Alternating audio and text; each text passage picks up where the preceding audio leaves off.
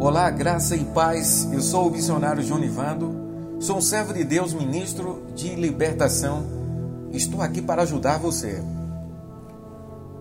Aqui vou trazer uma reflexão dos Salmos 23, uma reflexão devocional para que você seja fortalecido ou fortalecida através deste precioso Salmos e possa ser liberto e livre pela presença de Deus e da Sua palavra. Vamos começar lendo o Salmo 23.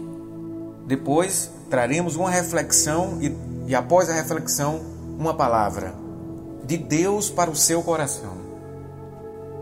O Senhor é o meu pastor, nada me faltará. Ele me faz repousar em pastos verdejantes. Leva-me para junto das águas de descanso. Refrigera minha alma. Guia-me pelas veredas da justiça por amor do seu nome. Ainda que eu ande pelo vale da sombra da morte, não temerei mal nenhum, pois tu estás comigo. O teu bordão e o teu cajado me consolam.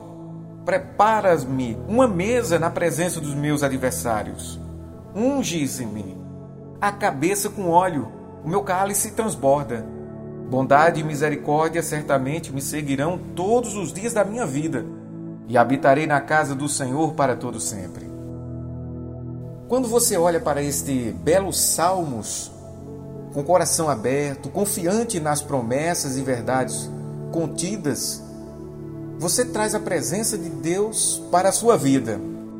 E é isso que este poderoso Salmos representa. Pois é impossível a presença de Deus estar e nada acontecer. Absolutamente impossível. Diz a palavra que onde a presença de Deus está, aonde o Espírito de Deus está, até a tristeza salta de alegria.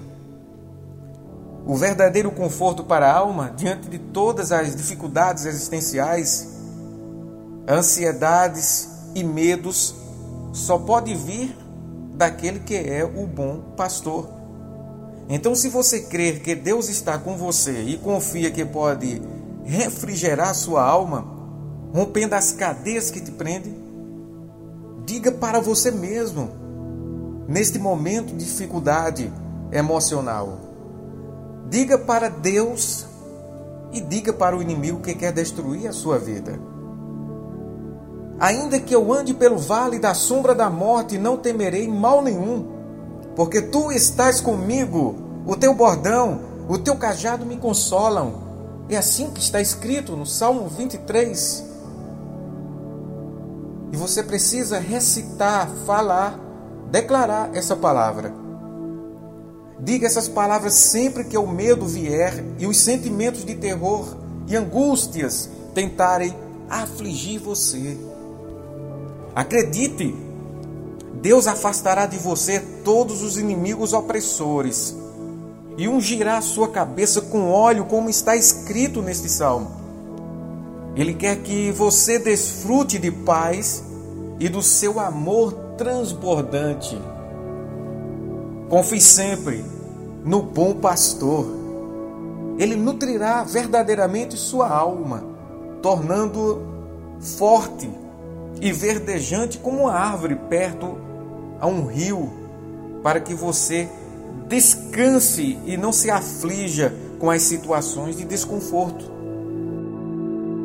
Daqui para frente, o que vai seguir você é a bondade e misericórdia do Senhor como está escrito: A bondade e misericórdia do Senhor me seguirão cada dia.